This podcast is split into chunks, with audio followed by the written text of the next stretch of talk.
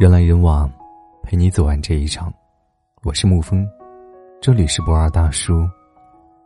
今天给您分享的文章是：四百个离婚律师给你八条血一样的婚姻准则。知乎上有一个问题叫做“律师碰到的奇葩离婚案件都有什么”，里面有四百零二个回答，每一个回答都来自一个律师或者法官的亲身经历。这些案件看下来。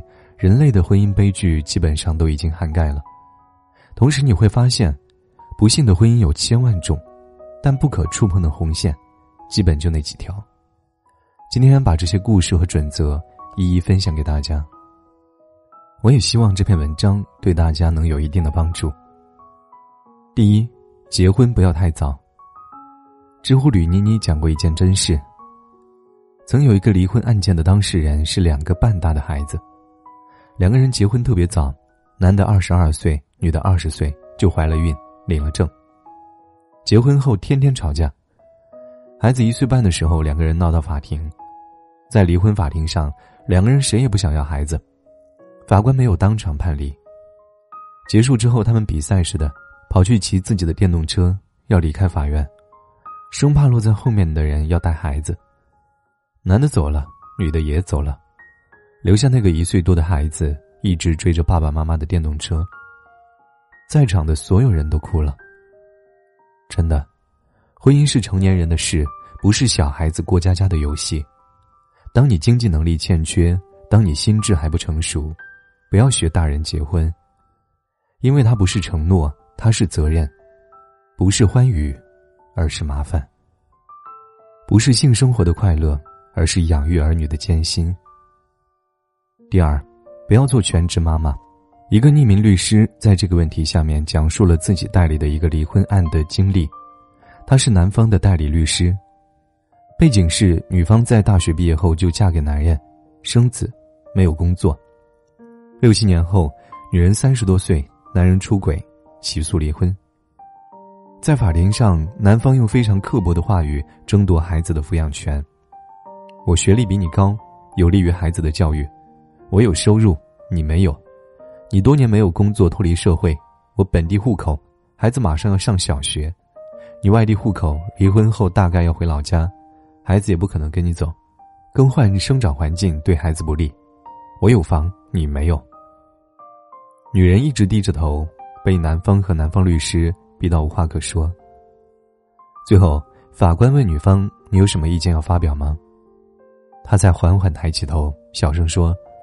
我今天生日，你说话能不能留点情面啊？也是悲凉的可以了。之前著名的离婚律师吴杰珍也说过，男人想要安全的包养小三，最安全的办法就是把女人圈养在家里，因为他的生存能力会一点一点的消失殆尽，他会没有闲钱，没有能力面对你的出轨，毫无办法，连请律师都请不起。男方如果有良心，多给一点。男方如果没有良心，真的哭都没有地方哭。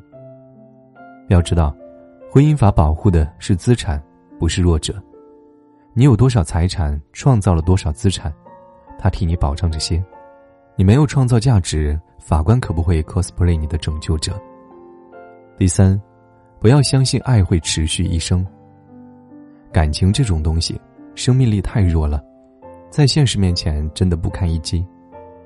一个叫做团圆娘的律师讲过她经手的一个案子，当事人是一个女人，她和丈夫一起来咨询离婚的时候，人看起来非常的温柔、精致、美好，头一直都靠在身边的丈夫的肩上，而他们两个人出示给律师的聊天记录，也是充满了深情。那他们为什么来离婚呢？一句话，男方父母逼的，因为女人结过婚，生过孩子。结婚时因为担心父母反对，他们隐瞒了这段历史。后来公公婆婆知道了，气得够呛，天天逼儿子离婚。他们没有办法，就来咨询律师，怎么样可以又起诉又不离婚？律师说：“你们把真实情况一说，不会判离的。”第一次庭审，法官没有判离。一年后，女人又来了，说公公婆婆还是逼他们离婚，怎么样才能再次保住呢？律师说：“没关系。”你按老方法再试一试。这事儿过去不到半年，女人又来了。这一次，她的状态非常糟糕，和之前判若两人。而这一次，她的诉求不再是保住婚姻，而是为了离婚。怎么回事呢？因为那个深情的丈夫变了，在父母的压力下，生活的不顺当中，她逐渐将怒火都发泄在他身上，不再照顾女儿，也不再给抚养费。公公婆婆则每天照例轮番骂他。庭审上，女人在，男人也在，可惜已经变成了仇人。律师看到这里，满心感慨：曾经的神仙眷侣反目成了冤家对头，曾经爱彼此如生命，如今憎恨彼此如仇敌，多么令人心酸呢！可是，在离婚律师们看来，这是非常常见的现象。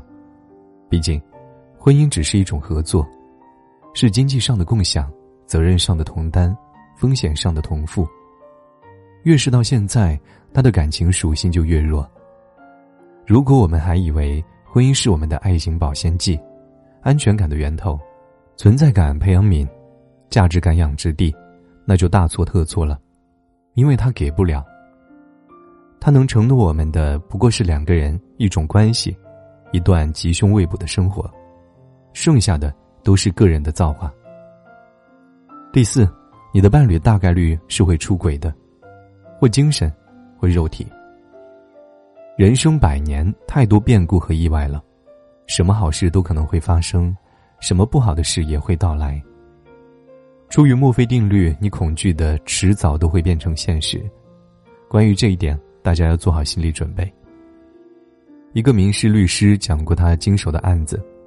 先是女方来找他说自己的丈夫重婚，一直和其他女人有染，而他一直蒙在鼓里不知情。女方称自己被骗，要求离婚，并且要男方净身出户。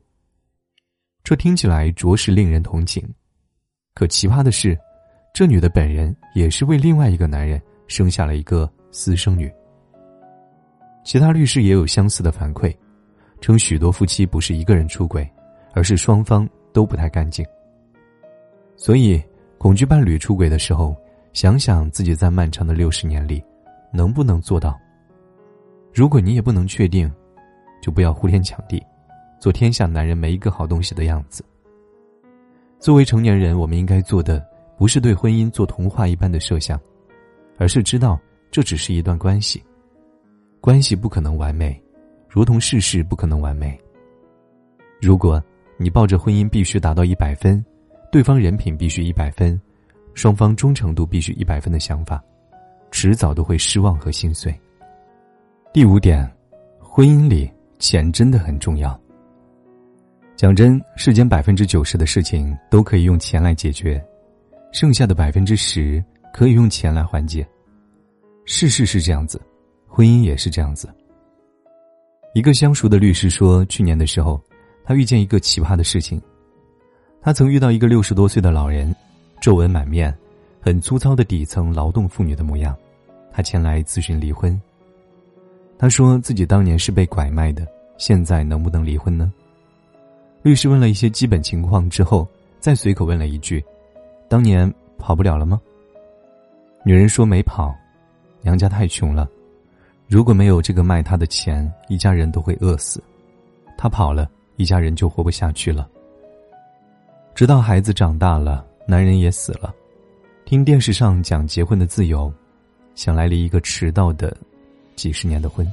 还有一个匿名律师讲的案例是女方起诉离婚，男方不同意，说自己和老婆还有感情，法院判不离。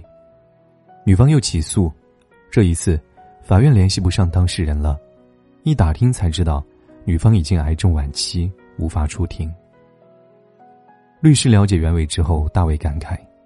原来，女方发现自己得了重病之后没钱治，一直瞒着丈夫起诉离婚，想让男的再找一个。男的不找，他就说自己出轨了，男的不信。在二审的时候，并瞒不住了，男的说：“婚你想离就离，但我不会离开。”法院送判决书的时候，他一直在医院守着此刻应该成为前妻的爱人。多么感慨！倘若有钱，被拐卖的女人可以马上离开；因病负债的有情人可以不用分手。可没有钱，他们就不得不违逆本心，委曲求全。其实婚姻里大多数的感情破裂都能用钱来挽回，但没有钱，你就只能看着那些裂缝、遗憾、不足、问题、麻烦越来越大、越来越多，直到把你们吞没。吞没时，你们不再体面，能为一百块钱争几天几夜，毫无体面可讲，更无感情可言。第六点，无性婚姻真的会把你虐得体无完肤。以下这个案例是一个叫做“三响炮”的法律人讲的。当时是年底，一个女人来法院立案，并急着年前就办理。法官说案子太多，人手太少，能不能明年再办？结果，这个女人说了一番话，看的人又好笑又心情复杂。总结下来，就是她长期处在一个无性的生活状态当中，她感觉不到幸福。所以你看，当长期无性，会让一个人多么的煎熬，多么的急不可耐，多么的不顾体面，多么的不知廉耻。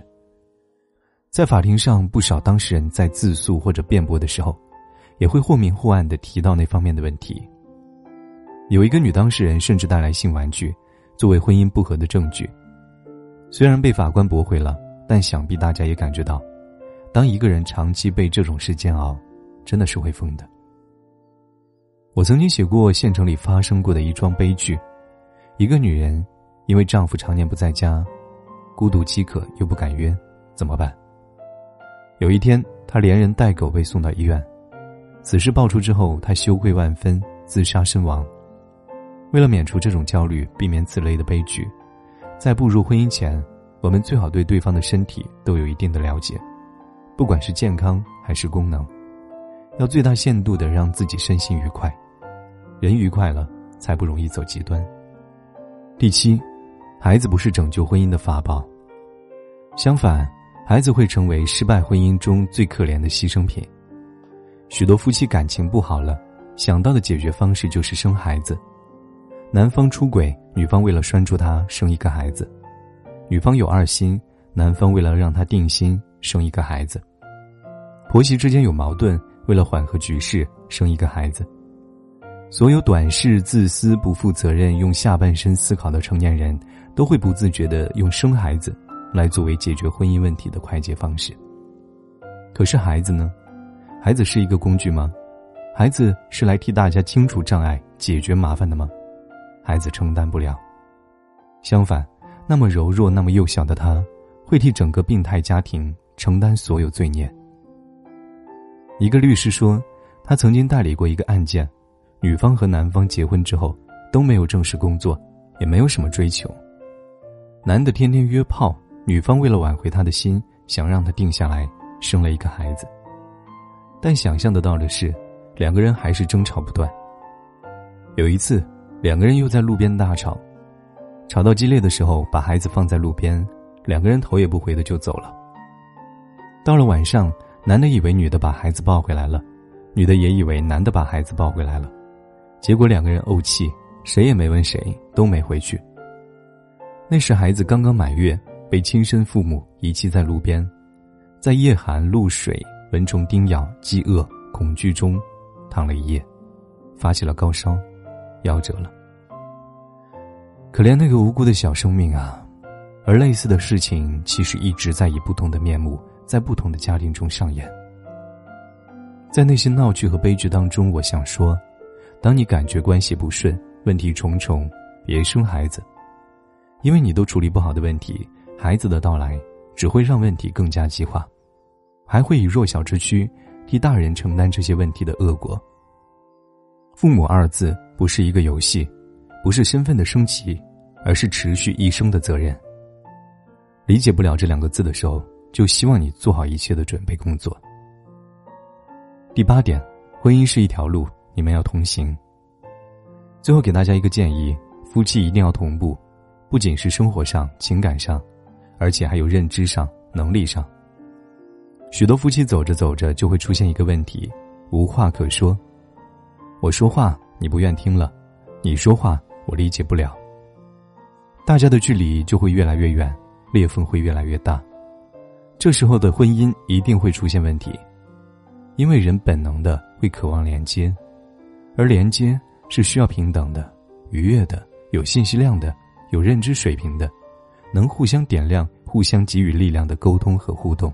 所以，不能停止，不能停滞，不能太过安逸，不能闲，不能依赖，不能把一个人当做全世界，不能把关系看成重中之重，不能不求上进。去和全世界链接吧。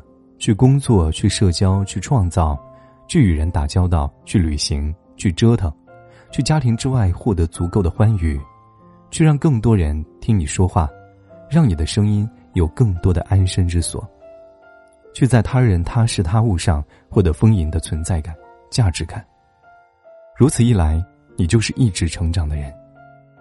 只有共同成长，齐步前行，谁也不落谁，谁也不输谁，各自都有喝彩声。各自都有鲜花和荣耀，而方向又是相同的，这样的婚姻之路才会尽可能的长久，哪怕不长久，你也能继续有光芒，有选择。好了，今天的文章就给您分享到这儿。如果你喜欢的话，可以在文字下方点上一个赞，或者将其分享到朋友圈。我是沐风，晚安，亲爱的朋友们。心有不甘，也终于承认自己多平凡。深夜里一个人的信誓旦旦，也来不及给自己答案。再贪婪，也不再坐立举止不安。人群之中呼吸不再困难，现实向来都如此难堪。做给自己的梦，唱给自己的歌，勉为其难的和午夜梦回的。所有哭过、痛过、笑过，舍不得，每次呼吸之间都不停折磨。终于学会附和，假装也很快乐，妥协是最后的生存法则。我们终于和世界握手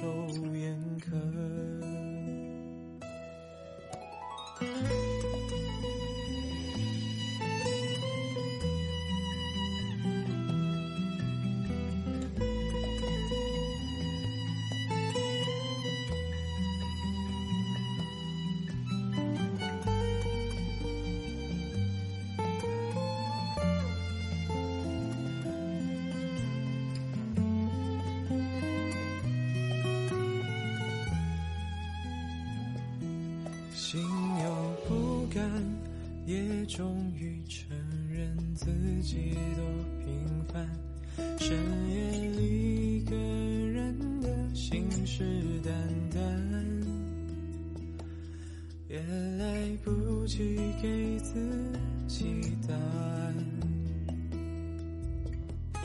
不再贪婪，也不再坐立举止不。人群之中呼吸不再困难，现实向来都如此难堪。做给自己的梦，唱给自己的歌，勉为其难的和午夜梦回的。所有哭过、痛过、笑过，舍不得，每次呼吸之间都不停折磨。终于学会附和，假装也很快乐，妥协是最后的生存法则。我们终于和世界握手言和，终于学会附和，假装也很快乐。我们把自己都忘记了，我们终于和世界握手言和，我们终于和自己握手言和，我们终于不再纠缠些什么。